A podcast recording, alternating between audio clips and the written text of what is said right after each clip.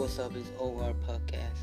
You know, I'm gonna tell I'm, I'm, gonna tell you a little bit about how you know I've been distant a little bit um, cause a lot of homework from school, a lot of stuff you know going through my mind.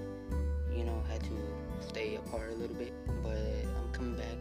You know, this week, next week, and I'm gonna tell you about how I'm getting prepared for my junior season baseball, high school, and a lot of stuff. So stay tuned. Bless y'all.